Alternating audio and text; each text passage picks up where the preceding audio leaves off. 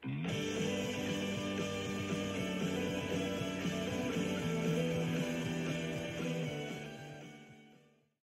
あ始めていきましょう。心ゆまるふわっとラジオ。ココチメンタルヘルスソーシャルワーカーの前田と、横野かなです。えーこのラジオはゲストをお迎えして学校では教わらないだけど誰しも身近なメンタルハルメンタルヘルスに関わるゆるくまるく話していきます、えー、と今回のゲストは、えー山梨ラボの飯島さんです。よろしくお願いします。お願いしまあありがとうございます。えっ、と飯島さんとはえっ、と山梨県の精神保健福祉士協会のホームページ関連そうですね。でもともとは知り合ったっていうところで、えー、とその他も山梨ラボとしてはいろいろ他やられてると思うんですけど早速ですけど飯島さんって普段まあざっくりですよ細かく言い出したら気になると思ざっくり何してるんですか？お仕事としては、まあ本業は印刷とかのデザインとかの仕事ですけど、えっ、とまあ山梨ラボっていうのがちょうど4年目今迎えてるんですけど、あのまあ何せあの大人だけじゃなくて子供も含めてもうみんながこう自分の心の中でももうそのやりたいそのきっかけを作ったりとかあとはですねあの何ですかねあの背中を押すっていう人がやっぱりいろんな形で出てくるのがなありがたいなっていうのとやっぱりあとは笑顔を、うん。あの本当に増やしていきたいああいいですね。うんいいいいいい笑顔大事です。ちなみにそういう背中を押すとか押さ押されたい押したいっうんていう人はどうやってつながっていくんですか？もう基本はあのー今本当に中心として動いてるのはもう興味ある僕が興味持った人に対して、まあ、実際会いに行く。うんで会いに行ってうん。あの僕こういうことやってるんですって話の中で実際どんな人でもやりたいっていつでもあるんですよ。あやりたいこと、うん。その人の中にそこそこに対してそんなの無理だよっていうんではなくてじゃあやるにはどうしたらいい？あうん。ーいいですね。そう。うん。まずやる方法を考える。で一番本当低い段階からじゃあそこに向けてどうやったらいけるかなみたいなえっと、飯島さん今のお話聞いてると、うん。マジでボランティアみたいに聞こえるんですけど、うん。仕事として成り立ってる 成り立ってません。か どうやって生活してるんですか？まあその本業の方があるんで結局そこで。うんあとはまああのご縁あってちょうど2年前から北斗市高根の方であのお米の勉強もさせてもらってるんで、まあ、そこは全然あの収益とかなんとか関係なくて、まあ、そういうところでも、まあ、最終的には自分のそのなりわいとしての役に立てばな。ってうん。まあ本当多岐にわたるって感じですね。うん、まあ、いろんな人を応援しながら、まあうん、なりわいとして成り立ってるのかなちょっと心配になるところではありますけど、うん。でまあその気持ちとかやってること、うん。まあものすごくやりたいなっていう、羨ましいなっていうのもありつつ、では、えー、とすみません。お話聞いといてあれなんですけど、飯島さんあのここから今回のテーマ、はい。エピソードゼロになるんですけど、今回のテーマは「ぼっち」えっ、とかなさんも今ぼっち職ですね、ぼっち食です。飯島さんもおそらくぼっち職、うん。うん僕は多分企業に勤めてる。会社の中でもそうですし、えー、と僕はか、えー、と家族がいる。息あの夫婦とあと子供3人いるし内藤さんちは今は？私は実際家に住んでるのは主人と私で、はい。子供たちは東京にみんな行っちゃってるので、実質二人うん。飯島さんは実質1人、そうですね文鳥は2は、文鳥2羽あ三人1人と2羽。ですね。うん はい。っていうところであの今回のテーマ「ぼっち」っていうところなんですけど、えー、とどっちかです飯島さんかなさんどっちからぼっちのイメージ聞いていきたいんですけどぼっちって聞いたらどんなイメージします？っていうところを先にかなさんからいきましょうか、かなさんぼっちって聞いてどんな感じぼっちねぼっち。うん、ぼっち。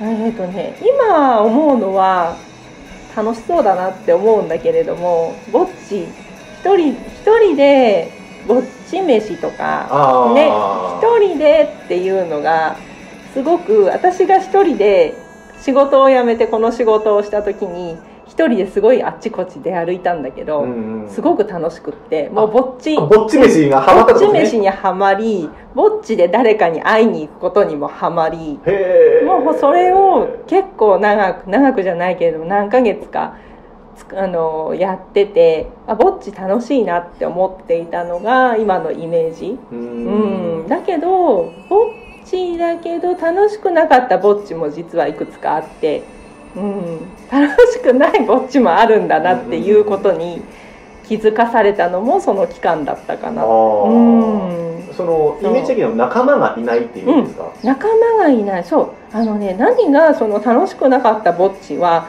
何だったんだろうっていうふうに昨日ねお風呂に入りながらちょっと考えてみたんだけどあのねつながらないぼっち。あうんあこれ伝わるんだ。あーってなるんだ。うん。あ飯島さんちなみにじゃあその今の流れからいくとぼっちって言ったら繋がらないぼっちとかピンとくるんですか？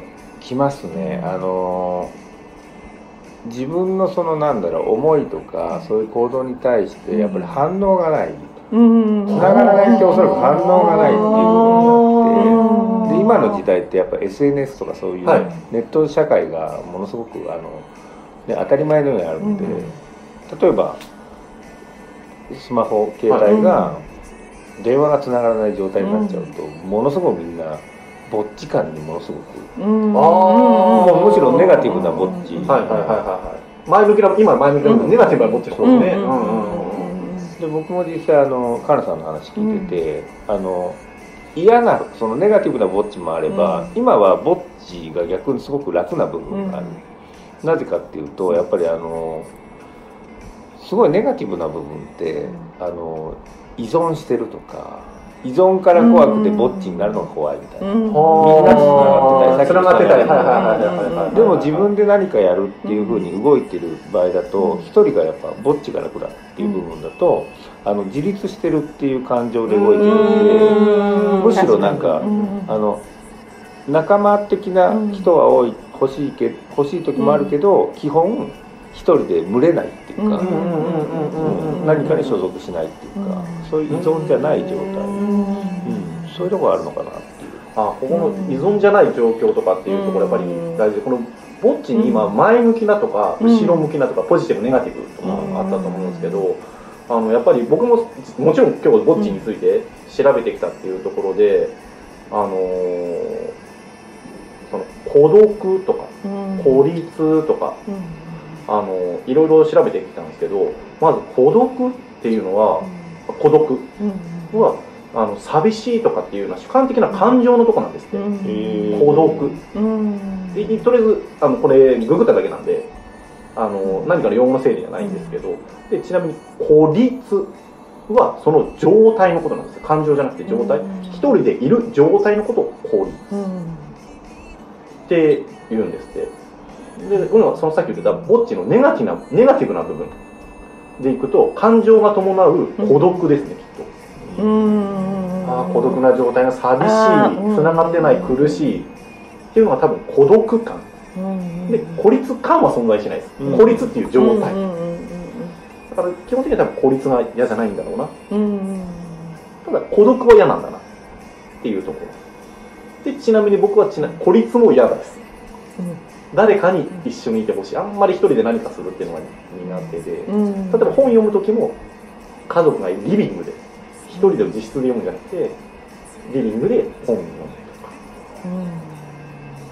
か。なかなか僕孤立も苦手なタイプ、うん。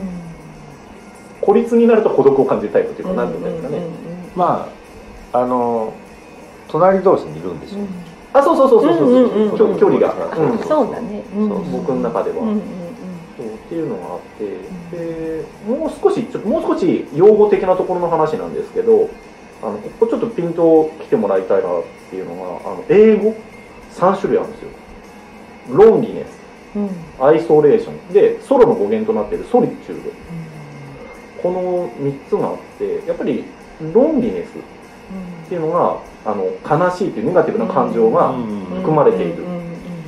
でアイソレアイソレーションっていうのがあの他との一緒にはいない他の人と一緒にいないただ一人でいるっていう状態、うん。さっきの言う孤立の部分ですね、でソロっていうのがあの自分で好んで孤立すること。なんです。って使い分けが英語の中にもあって日本の中で結構それって緩いなって。ぼっちも両方含むし、孤独も孤立もうん今言われたらうんそうかな、そういうふうになるんだって言うけどでも孤独も孤立もあんまり分けて使ってない、でも英語は結構分けて表現するみたい。なん。ですよね孤立ってむしろネガティブなイメージが多い。そう。なんか一人で自分でいるっていうのはなんかまた違う言葉じゃないかな、ん。今のうん。あでそこに行くと、本来はですよこれ今の孤独も孤立も孤独は孤独な老人のイメージするし孤立って誰もいない状態のイメージすると思うんですけど本来のぼっちって一人帽子のことなんですね。宗派とか教団とかから全然属さないで自分で孤立することを望んだ人。一人ぼっちっていうんですって。わざと抜け抜けて宗派とか関係なくあの仏仏道の中で生きていくのを一人ぼっちっていうんですけど一人帽子が残ってぼっちになってるっていう意味だとぼっちはそれこそ本当は自分で望んでそういう属さない世界に行く。っていうことをぼっちって言うんです。自由みたいなそう。あそうそうそうそう。そうそう自由でね。自由。何かに縛られてじゃなくてうん。自分であのその仏道を追い求めていく姿を一人帽子と。うん。だから今二人聞いてたポジティブな部分。人に会いに行ってつながりを求めて会いに行くとかっていう部分っていうのは多分ぼ本当のぼっちの部分ぼっち。一人帽子の部分なのかなって。あのネガティブじゃなくてポジティブに考える時のぼっちってすごく自発的だよね。自発的ですね。うん。ね自発的だよね。でネガティブで受け止めると与えられちゃったぼっちみたいな、うん。受け取られ受け取る方になっちゃう？なんていうの？うん自分から状況に追い込まれたうんそう追い込まれたみたいな。そうそうそう。あの自分が意図してないってことですね、うんそういうのはそうそうそう。受け身的なぼっちっていうかあー。そそこになるとネガティブが入ってくような感じががで自分から何かをやりたくて一人で動く。その時の一人のぼっちはすごくネガティブあのポジティブ。ポジティブなアイデアですね、うん。じゃあ今すみません。よく流行ってる、うん。もうちょっとでくるクリぼっち